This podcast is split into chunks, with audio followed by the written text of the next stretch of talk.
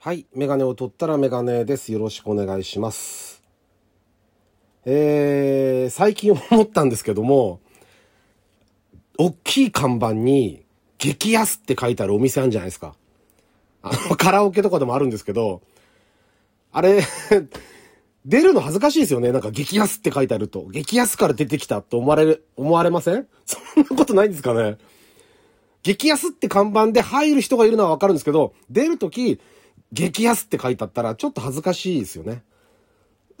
考えすぎなんですかね。まあ、まああの、なんで今その話したかっていうと、今日はあの、特にこう、テーマも決めずに、最近のこう、思ったこととかニュースでちょっとお話ししようかなと思ってます。あの、たまにやるんですけどね、こういうのね、メモしておいたものとかについてちょっと話しようかなと思ってます。はい。というわけで、えっと、第204回ですね。ラジオにメガネ始めたいと思います。よろしくお願いします。はい。えーと、まずどうしようかな。何から話そうかな。うーんと、東海道新幹線の運転手、150キロで走行中トイレ、3分間運転席を離れるってやつ、ニュースになってましたよね。で、これ、まあ、お腹痛いってもう病気の状態なんで、で、なんか JR 東海処分、まあそれはそうですよね。人の命預かってるわけですから、本来は電車を止めなきゃいけないらしいんですけど、まあよく3分間で 帰ってこれたなっていう、客室のトイレまで行って。っていうのも、あの、ということからも、この人が、いかに自分が悪いことをしてるかっていうのは分かってたわけですよね。わ、悪いことというか、その、規定違反、ルール違反のこと車掌さんがでも運転席に座ってくれてて免許持ってなかったけど、あのー触らなかったらしいですけどね。で、で、時速130キロまで落ちてたって言うんですよね。で、これもうそもそもが一人で乗ってること自体がダメじゃないですか。運転手さんが悪いか悪くないかっていうのは僕も、これ多分ね、同じような意見の人が多いと思うんですけど、これ、かわいそうですよね、病気で。だって、倒れちゃう場合だってあるわけだし、だそもそも二人乗ってないのがおかしいんですよ、飛行機と一緒で。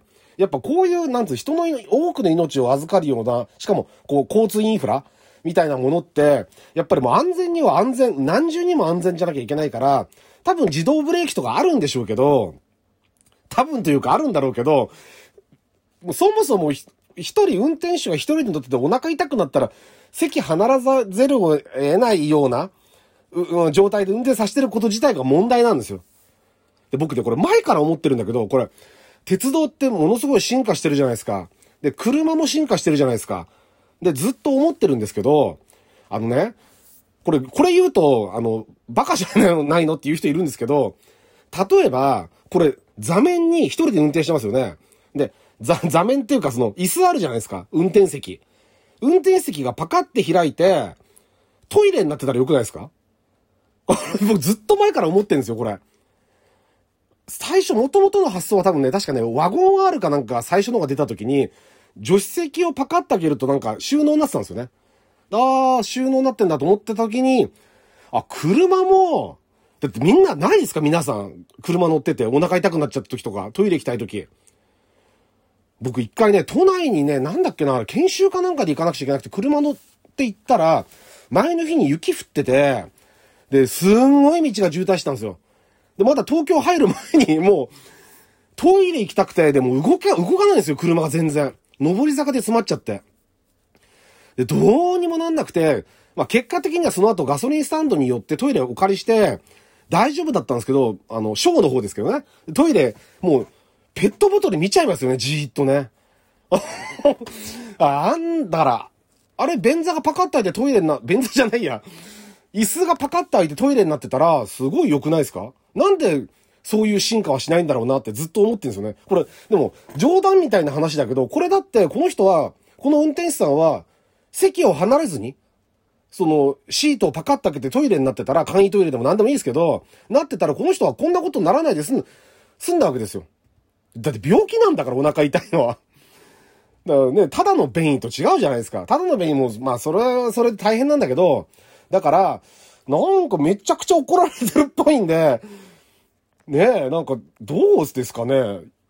もう、乗ってる方としたら怖いけど、あ、なんていうの、JR 側もお客さんが無事でよかったし、運転手も、あの、体調あの、無事でよかったぐらい言ってあげてもいいんじゃないか。自分とこの従業員ですからね。かってちょっと思いましたね。で、それから何行きます？田村正和さん。あのー、お亡くなりになったんですけど、なんて言うんだろうな、この人、あの、最後までこう、なん、なんていうの、よぼよぼになった姿を見せなかったじゃないですか。最後。だからそれはやっぱスターですよね。もう、なんとこの人は、この人じゃなきゃできないというか、もう唯一無二の存在でしたよね、この人。あの、なんて言うんだろう。おじさんになってもずっと色気があるような人で、ずっと最後までかっこよくて、だから、なんて言うんだろう。もうみんな、こう、心に、で、亡くなってしまったのは残念ですけど、ずっとスターの姿で心に残るってすごいなって思いますよね。あの、志村さんの時もそう思いましたけど、あのね、ずっとスターのままあの人は行ってしまったんで、心に残るのはね、ずっと笑顔で。あの、そういう、なんて言うんだろう。まあ、この人の場合、引き際を自分で多分感じて辞めたというか、仕事を抑えたんでしょうけども、あの、そういう美学みたいなものをすごく感じましたよね。あの、とっても残念ですけど、ほんとかっこいい人でしたね。はい。で、あとね、あ、星野源さんと荒垣結衣さんですね。このお二人は今度結婚ということで。まあ、ちょうど僕今年ドラマ見てて、ラジオトークでも話してるんですけど、えー、っと、何、第何回か忘れちゃいましたけど、ちょうどその見てたんですよね。あれ、あの、逃げるは恥だが役に立つ。で、そこに来てこのタイムリーなニュースで、よかったですよ。見といてよかったし、あのお二人とも僕は好きなので、とてもおめでたいニュースですよね。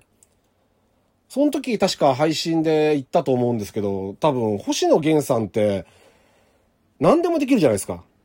作詞作曲から歌歌って楽器弾いて、ドラマ、演技して、映画も出て、ドラマも出て、コントもやって、エッセイも書いてとかっていう。だから、本当この人今日本一モテる人だと思うんで、こう日本一モテる人が、まあ荒垣結衣さんと結婚するっていうのは、まあ、それはそうですよね。な、納得ですよね。僕は。結構皆さんそういう人多いんじゃないですかね。あ、この人だったらそれはそうだよなっていう。うん。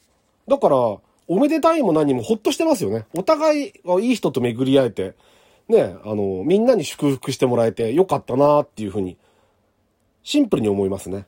はい。展開早いですかね？大丈夫ですか？トントントンと言ってますけど あの、だいぶね、あの、話したいことがちょっと溜まっちゃったりして、えー、っと、あとね、ちょっとね、あんまいい話じゃないんですけども、あのー、まあ、某駅伝選手ですよね。アンカーで走って2021年箱根優勝した、まあ、大学4年生の選手が、えー、っと、容疑者になってるから逮捕ですね。21歳。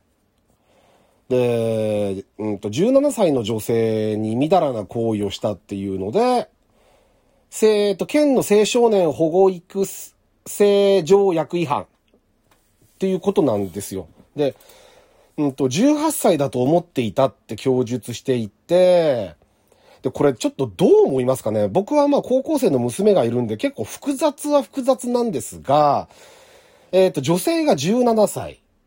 で、男性が21歳。これ近いんですよ、年がね。で、いわゆる犯罪な感じはしない。どうやらその、だってお金、金銭の授受はないっていうので、うーんと、どうなんだろうなと思いますね。マッチングアプリで知り合ったって言うんですけど、マッチングアプリは僕は全くやったことがないし、見たこともないんで、どう、どれぐらい危険なもので、どれぐらいこう便利なものものなのかとかってわかんないんですけど、なんかね、ちょっと、なんかちょっと引っかかるっていうか、ダメなんですけどね。ダメですよ。あの、ダメなのは分かってるんだけど、例えば、ほら、あの、日本の法律も今度変わったりするじゃないですか。2022年4月でしたっけ？えー、4月から男女ともに婚姻年齢が18になって成人になるんですよね。あの、18歳から成人。で、男女ともに結婚は18歳から。だから親の同意もいらなくなると。18になれば。だからそういう風になる前で、今は16歳から実際女性は結婚できてしまうので、あの、こういうことがあるからやっぱり早く法改正した方がいいですね。